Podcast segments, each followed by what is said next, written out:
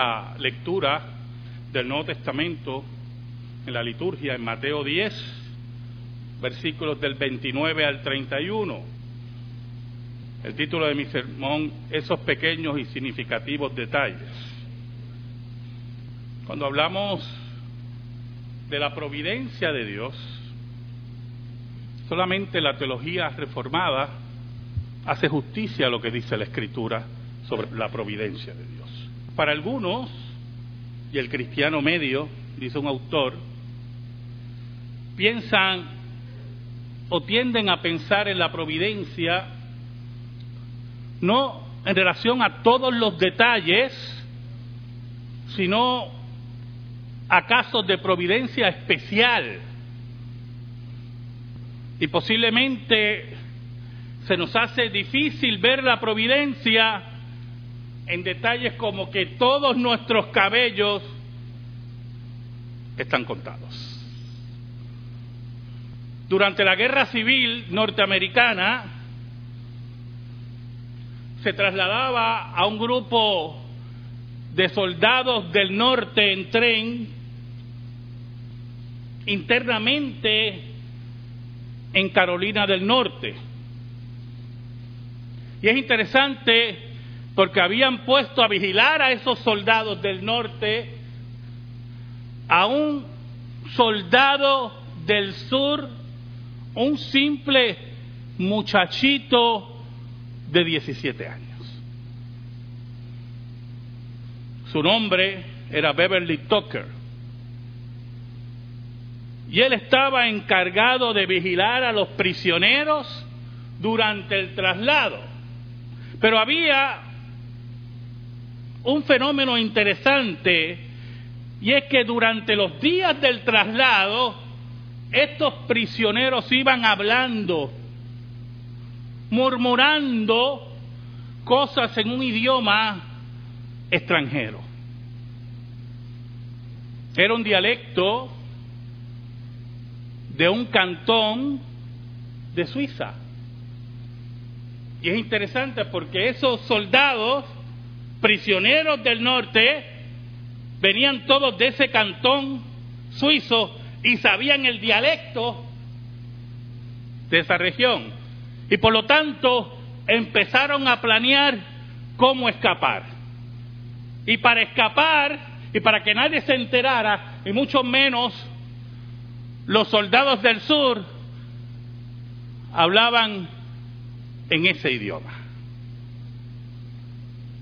Por lo tanto, en la mente de esos hombres, todo estaba listo todo estaba resuelto para poder escapar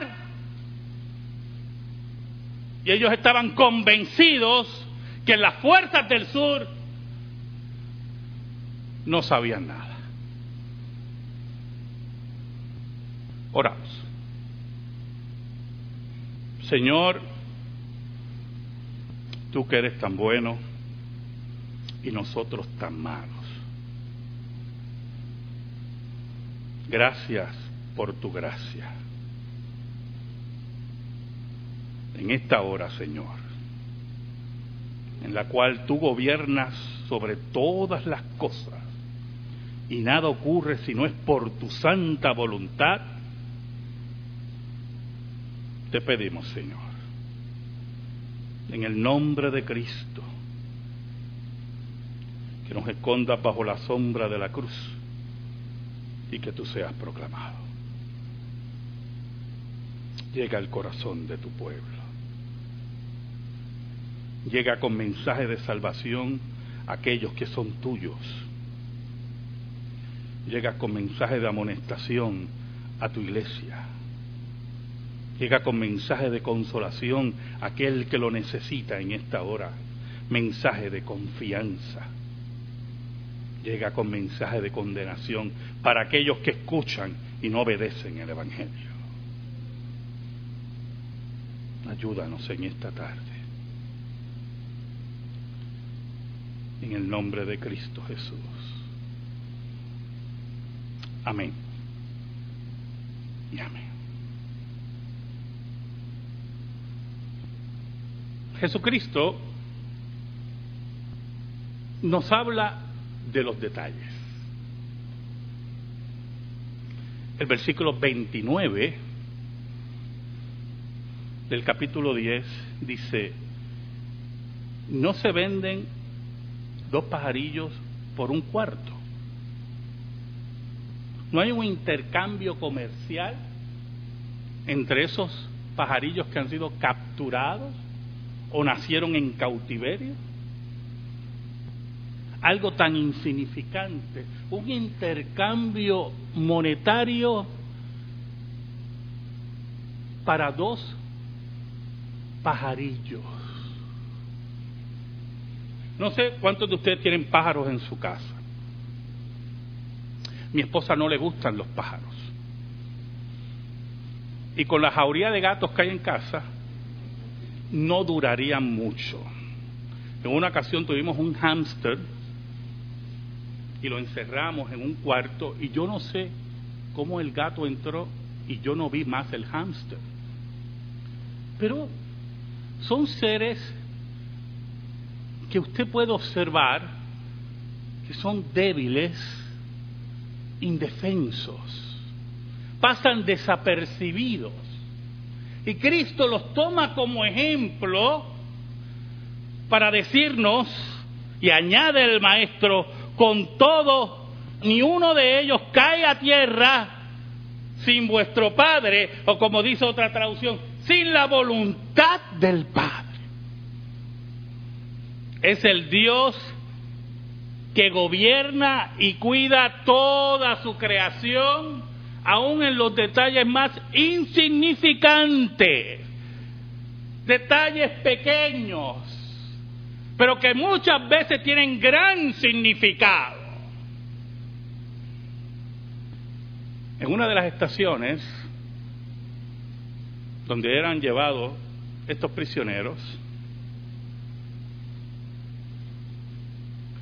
ellos habían decidido en su intercambio, en ese lenguaje extraño, escapar en esa estación.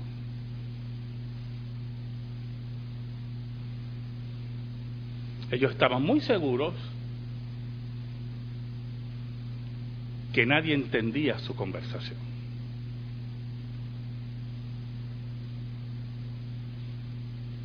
Cuando llegaron a la estación y fueron bajados del tren, un grupo de soldados los rodeó con bayonetas.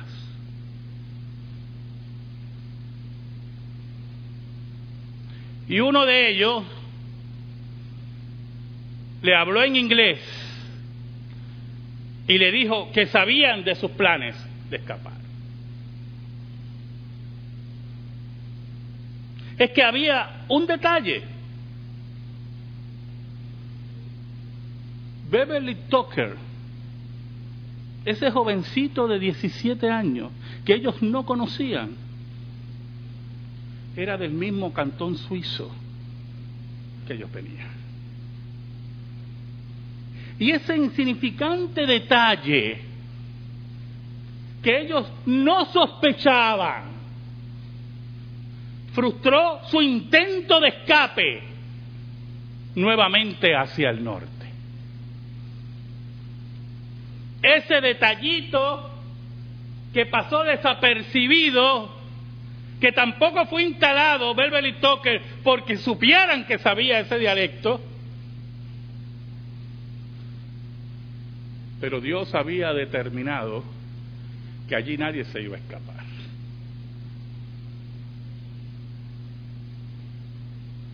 Oh hermano, qué increíbles son los detalles. Un joven en una ocasión recibió una túnica de colores. Su padre manifestaba su preferencia, un grave error en la crianza, gravísimo error, por José. Y a la vista de sus once hermanos, le entrega una túnica de colores. Qué detalle tan hermoso de un padre, pero qué insignificante. Por ese detalle tan pequeño,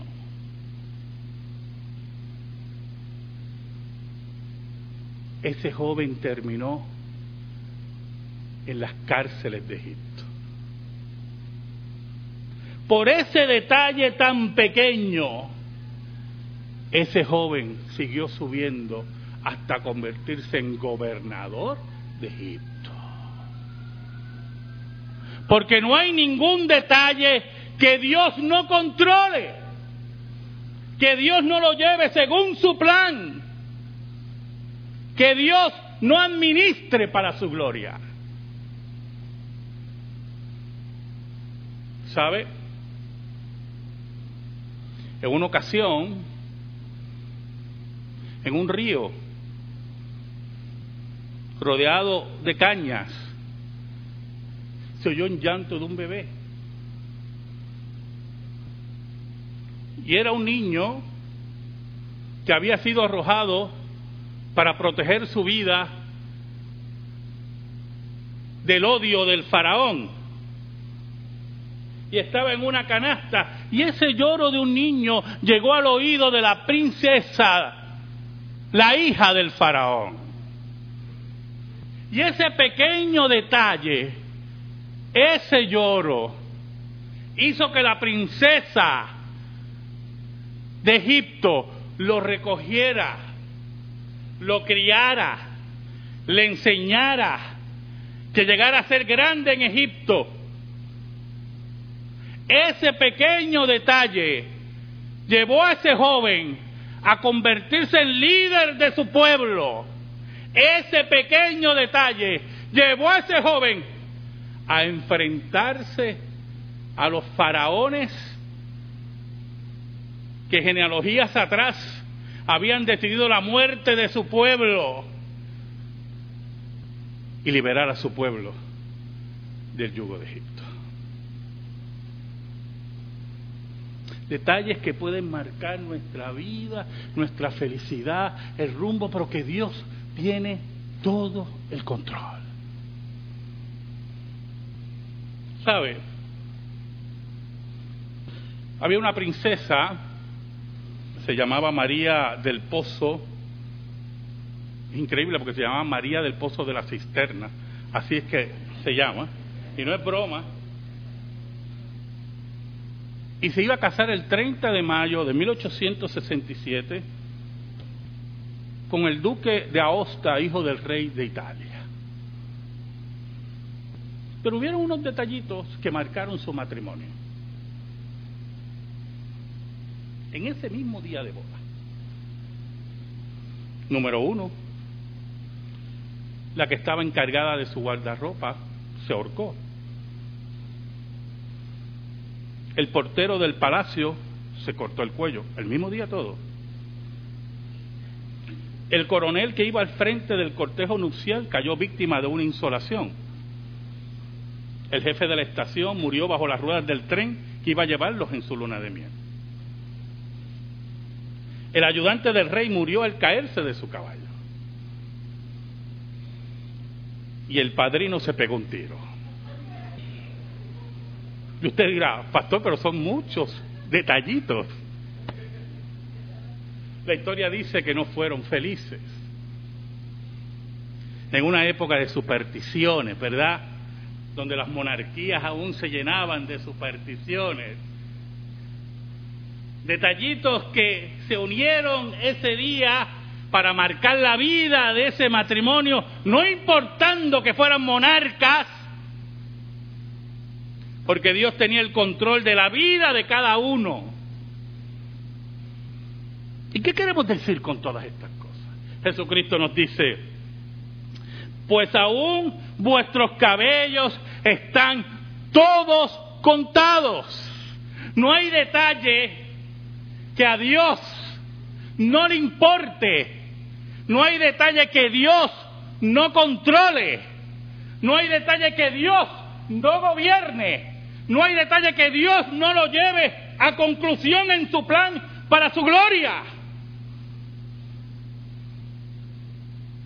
Hubo un joven, un niño, que Dios le anunció a sus padres que iba a ser juez de Israel. Y Dios le dice a sus padres, que tenían que dedicarlo desde pequeño. No solamente iba a recibir la señal de la circuncisión, sino también iba a ser nazareo desde niño. Por cierto, un pacto que el niño no entendía, pero el Dios que nosotros servimos, a él no le importa eso. Él es el que controla todas las cosas. Y desde pequeño fue criado como futuro juez de Israel con la señal del pacto y del acuerdo con Dios. Y su pelo crecía, pero había un problema con ese juez de Israel. Era inmaduro, mujeriego y no escuchaba a sus padres. Y cuando iba a buscar mujeres en Filistea, en los enemigos de Israel, sus padres le decían, no hay mujeres en tu pueblo, no hay mujeres en Israel. Pero él les daba la espalda a sus padres y al Dios que lo había llamado. Pero había un pacto. Y usted puede ser infiel al pacto, pero el Dios que nosotros servimos es fiel. Siempre será fiel. Un día, escucho los detalles, se enamoró de una filistea, muy lista y aparentemente muy hermosa. Y Dalila lo enreda en sus redes como cualquier mujer puede hacer. Y él confiado en su fuerza y confiado en su orgullo y confiado en su llamado, no importando que había quebrantado la ley de Dios, se dormía en sus brazos hasta que en medio embelesado y harto de oír a esa mujer, porque la Biblia dice que no hay cosa más terrible que mujer cizañosa, que es mejor vivir en el tejado en una esquina. Así dice Proverbio, y harto él de esa mujer. Le revela el pacto de Dios y la señal del pacto, que era su pelo. Un detalle bobo, posiblemente para los filisteos, un detalle que lo envolverían en su culto, en sus conceptos de magia. Cuando pierde su cabellera y los filisteos lo atrapan, los filisteos decidieron hacer algo muy importante lo que ellos creían que iba a detener a Sansón. Recuerde, es un hombre, escuche bien, que le da mucho énfasis a los sentidos. Yo no sé si usted me está entendiendo. Cuando usted quiere ver por los ojos nada más, usted tiene un grave problema, ¿oyó? Y cuando usted quiere oír solamente por aquí, por los oídos, usted tiene un grave problema. Si usted es líder y no ve más allá de sus ojos y no oye más allá, usted no es líder. Y los filisteos le sacaron sus ojos y lo humillaron y lo pusieron a moler. Qué grave detalle para los filisteos. Porque la Biblia dice que después que le sacaron los ojos y lo pusieron a moler, como si fuera un simple animal. La Biblia dice que Dios no se olvidó de él. ¿Y sabe por qué no se olvidó de él? Porque dice la Biblia que le empezó a crecer el cabello. Mire qué detallito. Ese detalle nada más. Anunciando que el Dios del pacto estaba con él.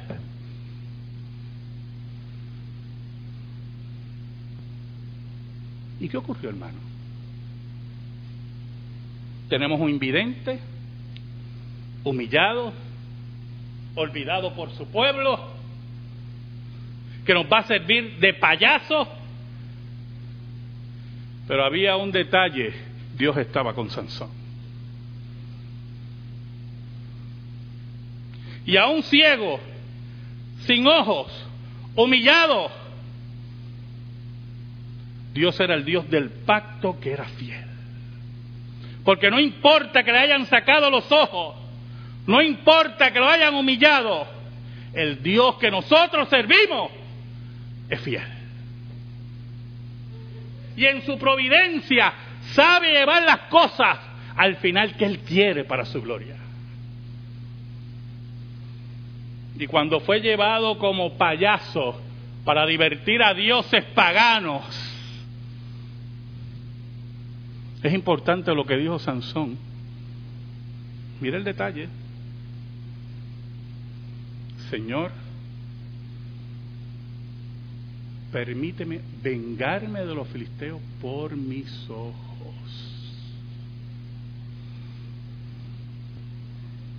Ese detalle que era insignificante para los filisteos, pero que para ellos demostraba poder sobre él, era el detalle que Sansón tenía presente para hacer valer la palabra de Dios y el Dios verdadero sobre Dagón, el triste Dios de los filisteos. Mire cómo dice el versículo 31. Así que, no temáis, no tengan miedo,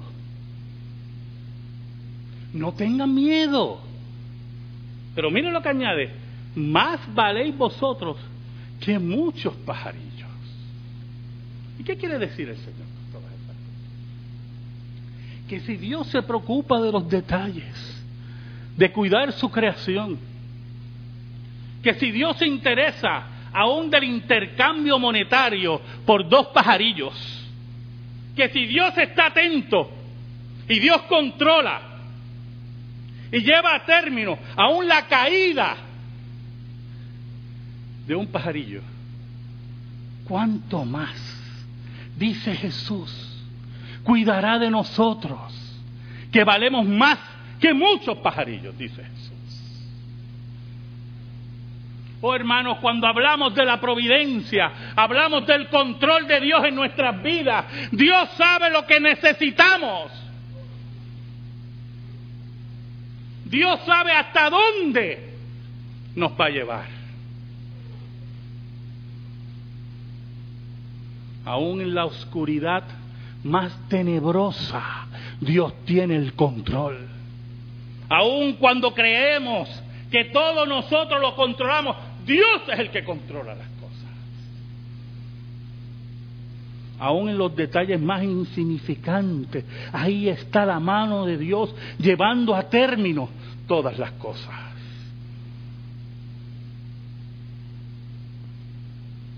¿Sabe, hermano? Apocalipsis surge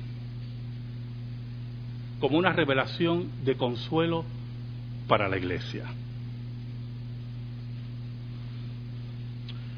Todo indicaba a la luz de los ojos humanos que la iglesia de Cristo iba a desaparecer bajo la persecución de los césares y del imperio romano el imperio romano con todos sus soldados, con todo su dinero, con todo su dominio, perseguía a un grupo de cristianos desnudos, sin dinero,